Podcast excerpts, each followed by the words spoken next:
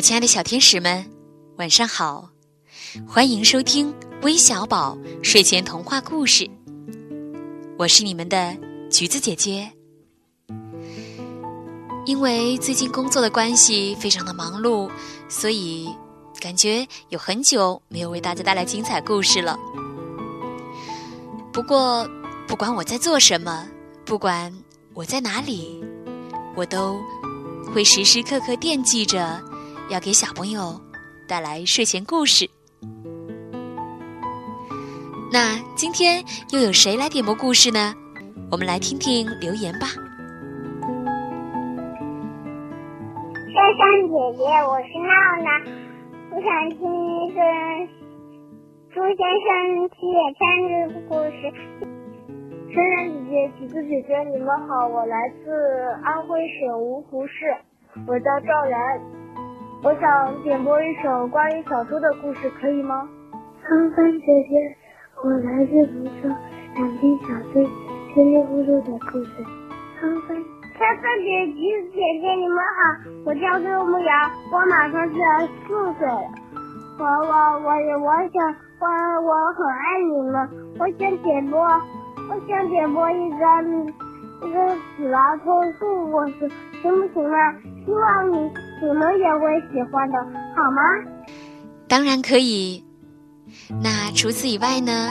还有一位叫白玲玲的小朋友，想听爱放屁的小猪。看来喜欢听小猪故事的还真不少呢。今天呢，橘子姐姐就把这个故事《籽儿兔兔》送给大家，让我们一起来听听吧。每一次，不管胖脸儿站在哪里，他都是第一只被认出来的猪，因为他的脸胖的比谁都胖。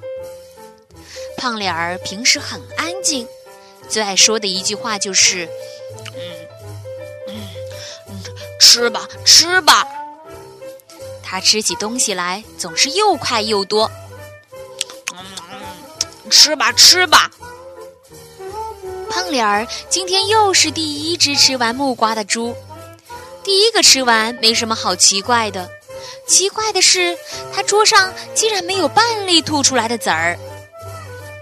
你的籽儿呢？其他的猪问他。什么籽儿啊？我都没有看到什么籽儿呀。胖脸儿说。他把木瓜吃得一干二净。桌上什么也没留下，就算没有籽儿，吞下几粒又有什么大不了的呢？胖脸儿想。没想到大家都紧张了起来。他们说：“胖脸儿，胖脸儿，吃籽儿，吃籽儿，那怎么办？会怎么样？会死吗？真的吗？真的吗？不会吧？会长树？”籽儿埋到土里会发芽，那么把籽儿吞进肚子里和埋到土里当然也一样喽。呵呵，大家认为这应该是最正确的答案了。长树，胖脸儿听得脸都发白了，他一屁股坐在地上，想象着自己头上长树的样子，然后他抽搭搭的哭了起来。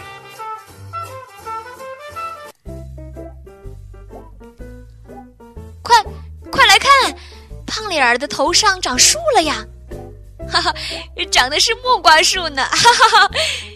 谁叫他什么都要吃那么快呀？幸好我没有吃籽儿。胖脸儿想象着长树以后，别的小猪议论他的样子。胖脸儿长树的样子还真可爱呀，就是啊。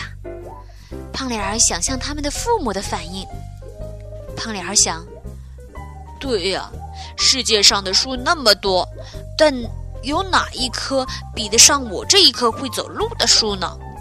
走到哪儿凉到哪儿，还可以随时吃木瓜，等别的小猪吃了别的籽儿，长了别的果树，嘿嘿，还可以交换着吃呢。长树还真不赖呢。这时，胖脸儿已经不哭了，他觉得长木瓜树这件事根本不必害怕。我得赶快回家，让树好好的长出来才行。胖脸儿忍不住咯咯咯咯的笑起来。